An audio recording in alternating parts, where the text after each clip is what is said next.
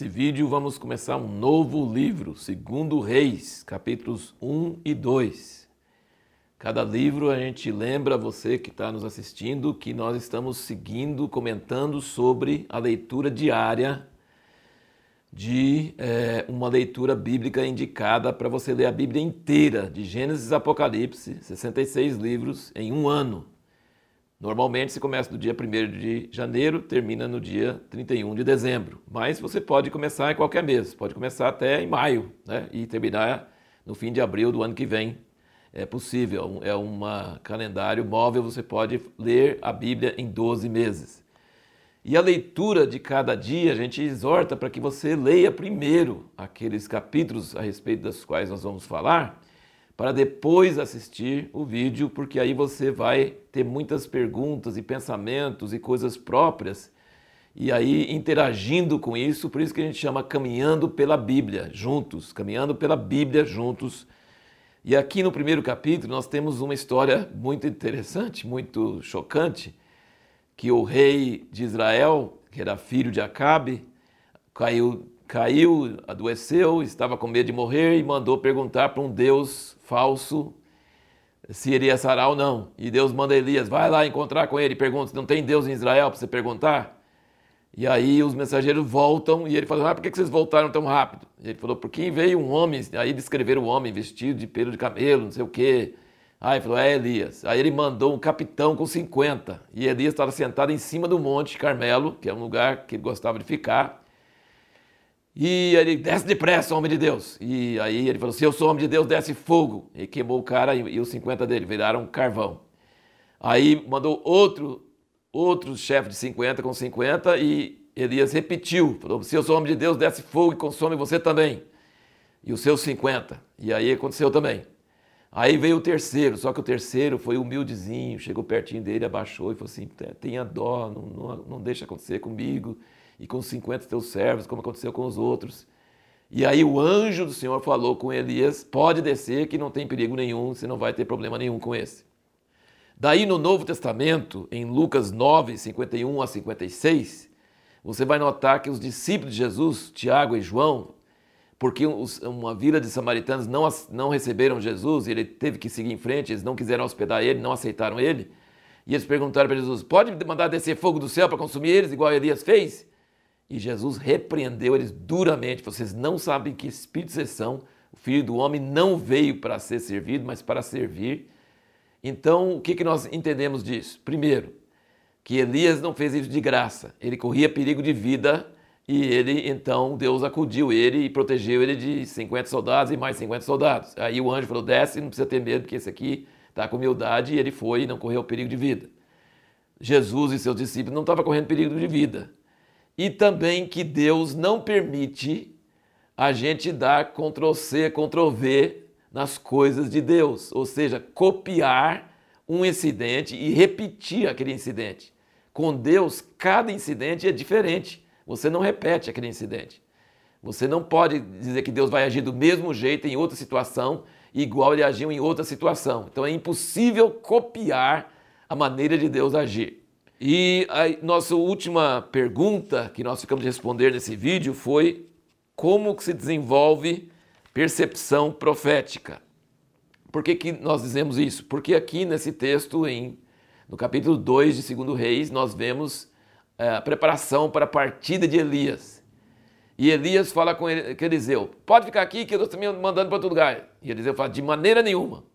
Vou acompanhar você de qualquer jeito. Aí chega na outra cidade, os filhos dos profetas chegam para Eliseu e falam: Você sabe que o seu senhor vai ser tomado? Ele fala: Sei, cala a boca.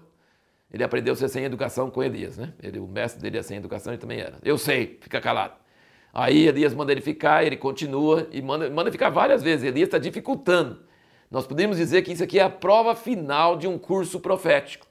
Eliseu estava sendo preparado para ser um profeta. Ele largou uma fazenda, ele era fazendeiro rico, tinha 12 juntas de boi, para quem ter dois juntos de boi estava arando quando Elias chamou ele, o cara era rico. Ele largou tudo para ser o quê? Serviçal. Ele derramava água nas mãos de Elias. Ele era servo. Mas ele não era um servo sem ambição. Ele era um servo que tinha visão de ser um profeta como Elias. Ele não estava servindo só por servir. Ele largou a fazenda para servir, para ser sucessor de Elias. Como nós sabemos disso? Porque Elias jogou a capa sobre ele. E ele sentiu a unção daquela capa e falou: Um dia eu vou ter essa capa, um dia eu vou ser como Elias. Então ele servia, ele fazia as coisas mais serviçais, porque ele estava crendo e esperando que iria ser um profeta como Elias. E na escola profética, a pergunta que nós fizemos é como se desenvolve percepção profética? Primeiro, largar tudo e servir.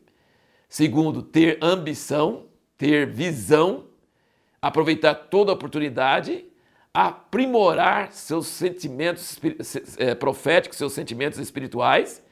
Você vê, os filhos dos profetas estavam no curso de profeta, mas eles só sabiam que Elias ia ser tomado. Mas eles não sabiam quando, como e que jeito, eles sabiam que naquele dia ele ia ser tomado. Tipo, isso aí é uma coisa meio elementar. Eliseu sabia isso, isso era elementar. Mas quando eles atravessam o Jordão, aí Elias fala com Eliseu: pede o que você quer antes de eu ser levado. E ele fala assim: me dá a porção dobrada do seu espírito. Olha, o cara não era de pouca ambição, não. Até Elias parece que deu um, ele conseguiu assustar até Elias. Elias falou assim: dura coisa você pediu. Quer dizer, já seria muito ele pedir ser igual a Elias. Ele pedir porção dobrada é de uma ambição des desmesurada, é uma coisa assim fora de proporção. E aí Elias falou assim: você pediu uma dura coisa, mas se você conseguir me ver quando eu for levado, é seu, pode pegar. Ou seja, é fácil saber que Elias ia ser tomado. O difícil, o de PhD, é de pós-graduação, é de super pós-doutor, é, é, conseguir ver Elias quando ele ser tomado. Aí não é qualquer um, não. E Eliseu passou essa prova. Ele mostrou que todo aquele tempo ele não só tinha ambição, como ele tinha aprimorado sua sensibilidade espiritual. Isso é o que eu chamo de fazer o dever de casa espiritual. Lembra, nós falamos sobre Salomão? Quando Deus chega de repente e pergunta: O que você quer? Ele já tinha na ponta da língua: Eu quero sabedoria. Ele tinha preparado o coração. E Eliseu não sabia que hora que ele ia ter que falar, mas ele já tinha preparado o coração. Ele falou: O que você quer? Pede antes que eu seja tomado. E ele falou assim: Eu quero porção dobrada do seu espírito. Aí, quando Elias é tomado, do meio, assim, não era fácil de ver, não, gente. Era uma coisa quase impossível. Eliseu gritou: Meu pai, meu pai, carros de Israel e os seus cavaleiros. Ninguém tinha falado com ele que iria ser levado com carro de fogo e cavaleiros. Então ele gritou assim para falar: Eu estou vendo, eu estou vendo, eu estou sabendo. E aí a capa de Elias caiu. O resto de Elias foi embora, mas a capa dele caiu. E Eliseu pegou. E ele chamou Elias de meu pai. Olha que coisa interessante. No fim do Velho Testamento, em Malaquias, fala que Elias virá de novamente antes da volta de Cristo e ele converterá o coração dos pais aos filhos e dos filhos aos seus pais. Ora, Elias não era nem casado, como é que ele vai mexer com pai e filho? Mas e ele também, pelo jeito, não tinha nenhum servo com ele antes de Eliseu. Eliseu foi o primeiro. Elias não sabia lidar com pessoas. Na verdade, ele não falou uma palavra para chamar Eliseu. Ele não tinha nenhuma coisa politicamente correta de saber mexer com. Ele não tinha habilidades sociais. Mas Eliseu chamou ele, meu pai, meu pai. Então ele realmente conseguiu passar para Eliseu a unção dele. E depois você vê, ele pega a capa e fala assim: Onde está o Senhor Deus de Elias? Pá! O Jordão abriu. Aí os filhos dos profetas falam assim: opa, é Eliseu e o espírito de Elias está sobre ele. Eles discerniram que o espírito de unção que Elias tinha estava sobre Eliseu. Todo mundo conseguia ver. Só que aí os filhos dos profetas mostram outra atitude infantil, espiritualmente, falam assim: deixa a gente mandar um monte de homem procurar ele. De repente o Espírito Santo jogou ele em algum monte, algum vale. Eliseu falou: não, imagina, de jeito nenhum, não vai, não vai, não vai. Ele falou assim: mas você não se preocupa com seu mestre? Pode ser. Ele falou: ah, então vai. Aí foram três dias e não acharam. Quer dizer, achar que Elias ia ser tomado carro de fogo e ser jogado em algum monte, algum vale, é idiotice, é infantilidade. Mas os filhos do profeta tinham uma certa percepção, eles sabiam o dia que Elias ia ser levado, mas não tinham percepção. Se eles estivessem junto com Elias, eles não iam ver o carro e cavalo de fogo, e eles acharam que Deus tinha lançado ele a qualquer, qualquer lugar. Então, e uma última coisa que eu só queria comentar é que tinha anjos na vida de Elias, porque lembra que foi o anjo que deu comida para ele quando ele estava desanimado lá no deserto? O anjo acordou ele, deu ele comida duas vezes, ele mandou 40 dias. E aqui, quando o terceiro grupo de 50 homens foram lá, o anjo do Senhor falou com ele: Ó, oh, pode descer que não tem problema. Então Elias conhecia a presença de anjos e é, tinha várias vezes, diz que a palavra do Senhor vinha para ele, e quando ele correu na frente do, do, da carruagem de Acabe, ele diz que a mão do Senhor veio sobre ele e ele correu. Então não é brincadeira ser Elias, viu? Elias foi coisa grande e Eliseu pediu porção dobrada do Espírito que estava sobre Elias. A pergunta que nós queremos responder no próximo vídeo é: para ser curado, o que, é mais importante? A fé de quem cura ou a fé de quem quer ser curado?